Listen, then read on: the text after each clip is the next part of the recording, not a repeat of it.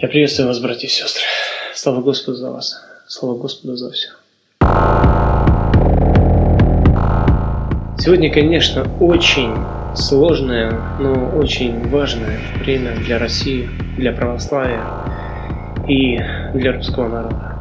Очень мало, как оказалось, прям ничтожно мало православных людей. Православных людей, истинных православных людей. Православие это не только лишь обнимание, это не только лишь поцелуи, это не только лишь молитвы, это не только лишь хорошие слова.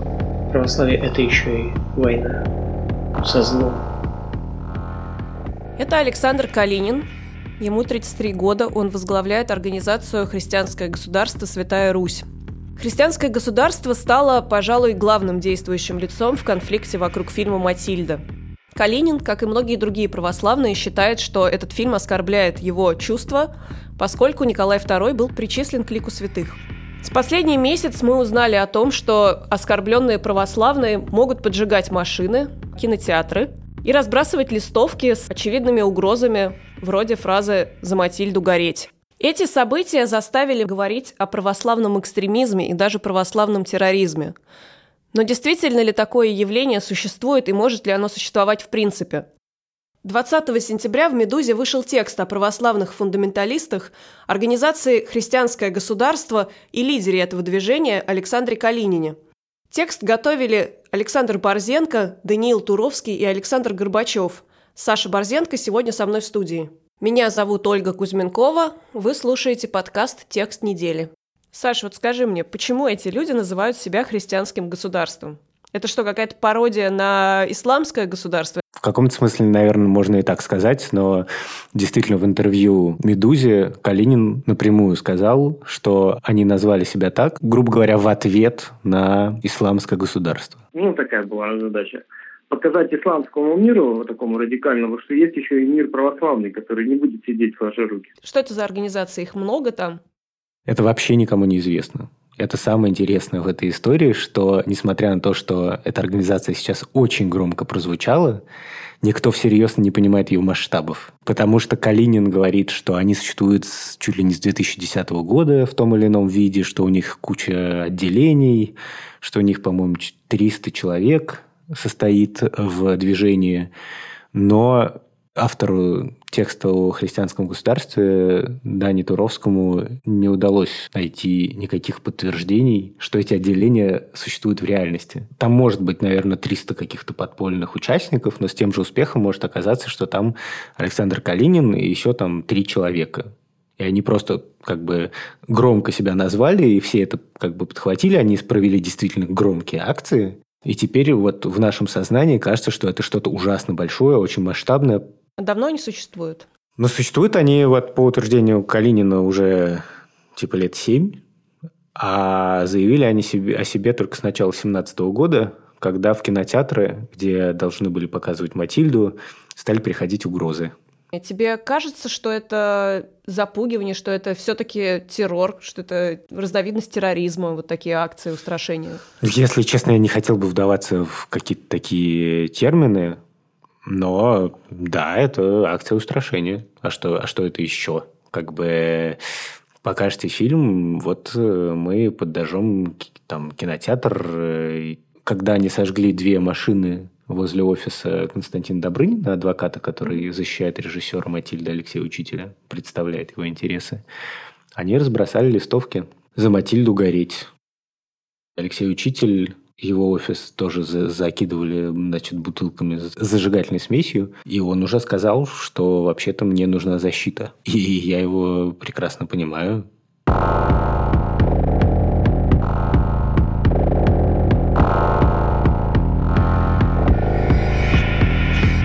Давайте посмотрим на Александра Калинина. Что это за человек такой? Он выглядит как подтянутый молодой мужичок с окладистой бородой, голубыми глазами, такой православный активист. Известно, что он живет в Липецке и, в общем, охотно дает интервью.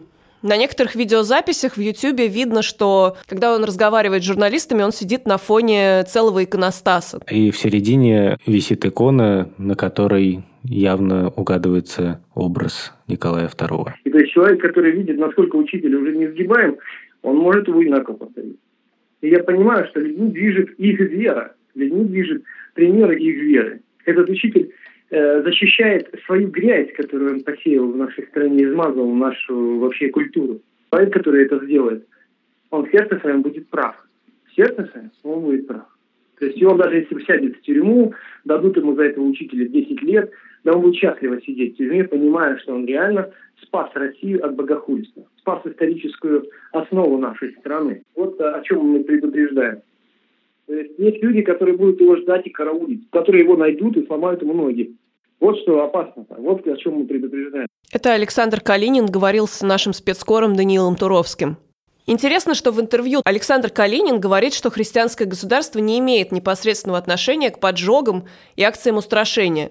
По его словам, христианское государство – это организация, которая объединяет православных во всей России, а сам Калинин – своего рода ретранслятор их настроений. Он утверждает, что к нему поступают сообщения разгневанных православных о том, что они хотят поджечь кинотеатры, что они готовы посадить режиссера Алексея Учителя на кол и так далее, и так далее, а он просто передает им это из э, самых добрых побуждений, чтобы они знали, что им грозит опасность. Когда я брал это интервью, было ощущение дежавю, потому что два года назад примерно я уже разговаривал с одним ретранслятором, проповедником исламского государства, у нас было интервью такое, да, где он рассказывал о вербовке сторонников, устройстве государства, будущем, принципах э, наказания око за око и так далее. И он, на самом деле, очень много раз во время этого разговора нашего тоже говорил о том, что на самом деле он сам-то ничего не делает, он только призывает. Дания имеет в виду Гаджимурада Атаева, берлинского имама, который занимался вербовкой сторонников исламского государства. В 2015 году Дани сделал с ним интервью,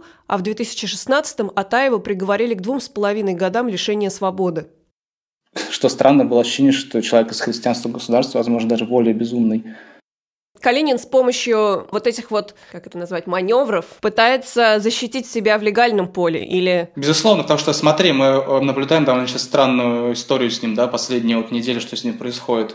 По-моему, в понедельник или во вторник начались какие-то задержания, и э, с ним, с его статусом творится что-то странное, то есть э, его уже два раза задерживали, отпускали под подписку о невыезде, при том, что э, трех там его каких-то соратников, которых тоже одновременно с ним задержали, в том числе его брата, уже сразу же арестовали. И только сегодня, собственно, в субботу МВД отчитался о том, что на него все-таки заводят уголовное дело, и его задержали. Но это уголовное дело именно связано именно с, не с поджогами, а, а за статы принуждения к отказу проката фильма «Матильда». Эта история э, какая-то очень э, непонятная. Какие-то люди рассказывают о, о том, что он на самом деле какой-то бывший прапорщик ФСБ. Но про это нет никаких подтверждений. Я про этого человека так и не понимаю, что он за персонаж. То есть он всерьез православный и всерьез обиженный? Или он, как бы, возможно, выполняет какой-то заказ? У нас нет никаких доказательств, да, что он выполняет какой-то заказ, это только какие-то догадки или слова каких-то людей, которые с ним общались. Вот мы общались же с его давним знакомым в том числе, который говорил о том, что якобы они там выполняют э, какой-то заказ из-за администрации президента. Но, безусловно, человек, который очень похож на разговор с э, ярым таким фундаменталистом религиозным, который, собственно, говорит о том, что нужно построить аналог христианского халифата в России, где все законы будут э, утверждаться э, православной религией. То есть, ну, православный Иран, да, построить. Если верить этим его словам, безусловно, конечно, он там фанатик какой-то религиозный.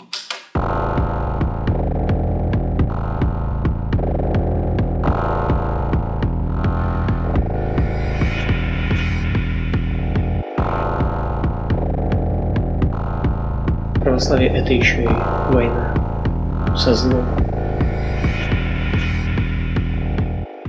Саша, когда вообще начался процесс радикализации православных? В вашем тексте написано, что это связано с акцией Пусирает в храме Христа Спасителя – то есть получается, что это 2012 год. Ну, получается, что так, но на самом деле там все чуть сложнее, потому что, во-первых, 2012 год – это не только Пусирайт. Мы сейчас, видимо, это уже плохо помним. Там были часы патриарха, когда выяснилось, что пресс-служба патриарха стерла с руки святейшего дорогие часы и забыла стереть отражение в столе, ну, на полированной поверхности. Там была еще история про то, как патриарх судился за квартиру. Как мне говорили эксперты, весь этот процесс очень сильно сказался на настроении в церкви. В церкви всерьез считали, что на церковь и на патриарха лично идет информационная атака. э, видимо, внутри церковным людям казалось, что это все вот один к одному что это все идет из одного какого-то источника, и что это действительно вот спланированная акция. Это, во-первых. А во-вторых, нам кажется, может быть, потому что мы родились поздновато, что это все началось как-то вот только сейчас. Но на самом деле очень красивый момент. Ровно 20 лет назад, осенью 1997 года, было масштабнейшее движение против фильма «Последнее искушение Христа» Мартина Скорсезе. И тогда были митинги. Около Останкина 9 ноября собрался большой митинг. Говорили, что там типа десятки тысяч человек с иконами, с лозунгами. Тоже тогда же звучало вот это сочетание слов оскорбления чувств верующих. Вплоть до того, что те же персонажи, вроде отца Всеволода Чаплина, говорили примерно те же слова. Всеволод Чаплин, 1997 год. Когда такого рода фильм показывается по общенациональному телевидению, пусть не государственному, это понятно, что частная компания имеет право показывать все, что находится в рамках закона и в рамках общепринятых приличий, но, тем не менее, я абсолютно убежден, что такой показ расколет семьи, расколет общество. Один человек в семье будет его осмотреть, другой будет возмущаться и требовать, чтобы был выключен телевизор, это раскалывает общество как раз в то самое время, когда нам нужно согласие, к которому нас призывает президент. Всеволод Чаплин, 2017 год. Фильм «Матильда» непременно должен быть запрещен. Потому что если он будет показан, Россия погибнет. И это будет справедливо в Божьих очах. Это будет не зло, а благо – Потому что через это Господь покажет людям своим наставлением, своим наказанием, чего никогда нельзя делать. 20 лет назад дело ограничилось только митингами. Ну, насколько я понимаю, да. Там я не помню никаких э, силовых акций из того, что я читал и смотрел об этом эпизоде. Но там были угрозы, как минимум угрожали телеканалу, сотрудникам телеканала НТВ, который собирался крутить этот фильм. И более того, была там еще такая акция. Разные епископы и священники призывали забирать деньги из Мостбанка. Мостбанк принадлежал Гусинскому. И Гусинскому же принадлежал НТВ. И призывали бойкотировать НТВ. И это было действительно такое масштабное событие в разных городах. Там в Новосибирске, еще где-то машины не сжигали, но все-таки там, например, сотрудникам телеканала НТВ угрожали действительно физической расправой. Было такое общество «Память». Это были такие вот православные националисты, фундаменталисты. И они э, отправили, по-моему, письмо. Но тогда ничем это не закончилось. Общество памяти – это же, в общем, такие известные антисемиты. Как это все сочетается с православием? Общество памяти – это вообще очень старое явление. Общество памяти появилось в самом начале 80-х. Сначала их стержнем идеологическим был именно антисемитизм. У них была такая идея, что многие шедевры русской культуры разрушили большевики, что правда. Большевики разрушили огромное количество храмов и так далее, но они обвиняли именно евреев. Есть такая э, монархическая концепция, что вот революцию строили евреи-большевики против русского народа. Общество памяти сильно менялось. В конце концов, э, уже к 90-му году оно раскололось на несколько частей, и почти у всех этих частей так или иначе, вот православие очень было каким-то важным элементом. Один из самых заметных исследователей современной русской православной церкви это философ и политолог Константин Костюк. Среди прочего, он занимался и вопросом православного фундаментализма. 17 лет назад, то есть, получается, в 2000 году, Костюк опубликовал статью «Православный фундаментализм». В ней он подробно описал, как развивались фундаменталистские настроения в России, откуда они пошли, в чем они заключаются, чем их можно объяснить. И он пишет, что большое количество националистических организаций, которые в той или иной степени отождествляют себя с православием, появились в России в 90-х.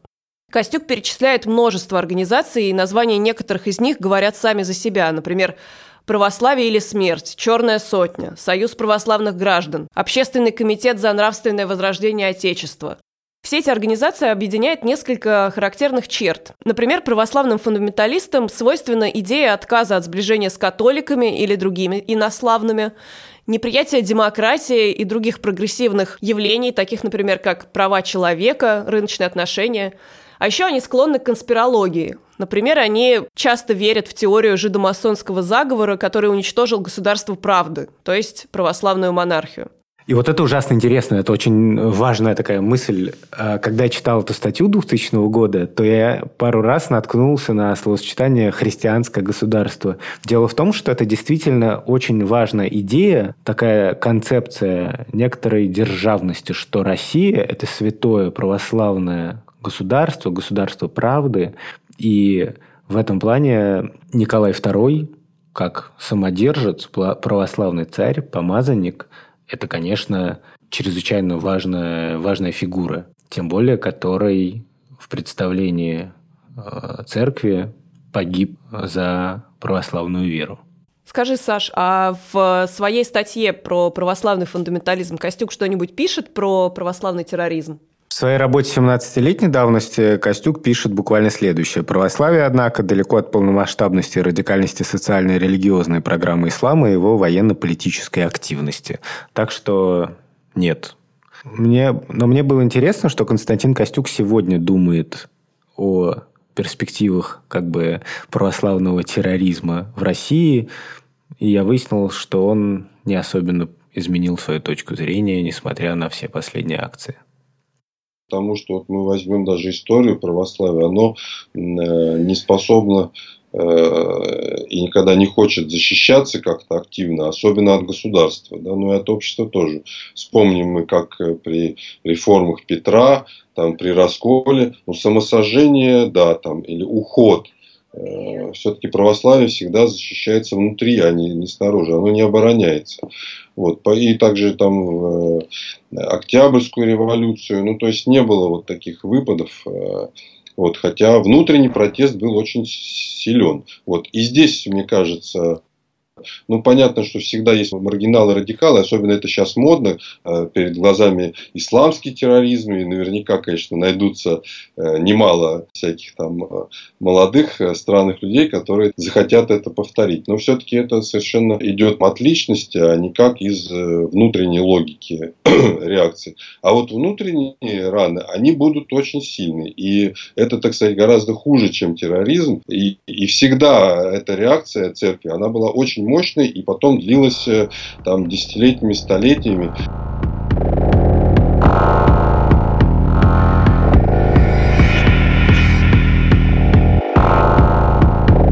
Подкаст «Текст недели». Спасибо, что слушали. Подписывайтесь на наши подкасты. А если вы хотите почитать этот текст, то ссылка на оригинальный материал «Христианского государства не существует, но за ним, возможно, стоит ФСБ» есть в описании этого подкаста.